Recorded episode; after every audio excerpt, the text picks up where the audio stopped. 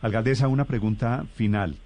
La encuesta, fue publicada en las últimas horas la encuesta El Gallup Poll, eh, que mide la temperatura política. Y usted, alcaldesa de Bogotá, doctora Claudia López, cae 10 puntos. ¿A qué le atribuye, cómo recibe usted esta caída? Que además, digamos, esta es la cuenta política, la cuenta bancaria de los políticos.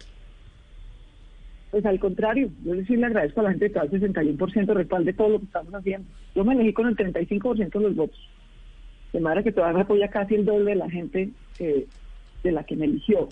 Y siempre, siempre que tenemos una oleada y que hay que hacer cierres y que tenemos que hacer sacrificios, pues la, cosa se complica un poquito más. Este pues, generó además mucha controversia esta, esta segunda ola.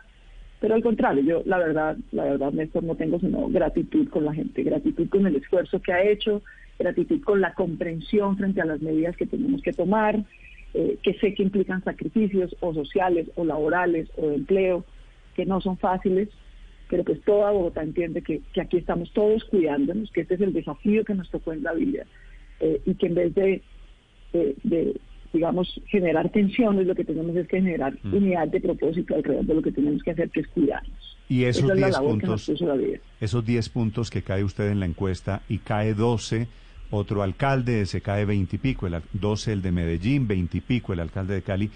¿Qué cree usted, alcaldesa, que le están cobrando con esa caída en la encuesta?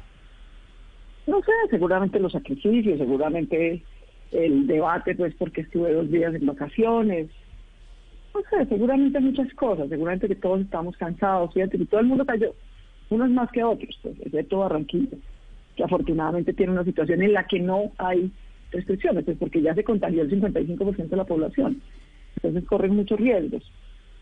No sé, en fin, pero lo, cierto es que aquí esto es lo que tenemos que hacer. Eh, y, y seguirnos cuidando es imperativo en el 2020. Es imperativo. Aquí vamos a depender de nuestro cuidado, de las medidas que podamos acordar de cuidado, porque lo otro que nos podía cuidar, que era la vacunación, no ha llegado. Y ahí, ahí no, no lo logramos, simplemente no lo logramos. Y mientras no empezáramos, como empezaron otros, desde diciembre, máximo enero, a hacer vacunación masiva de la población, pues vamos a seguir teniendo muchos riesgos por la pandemia.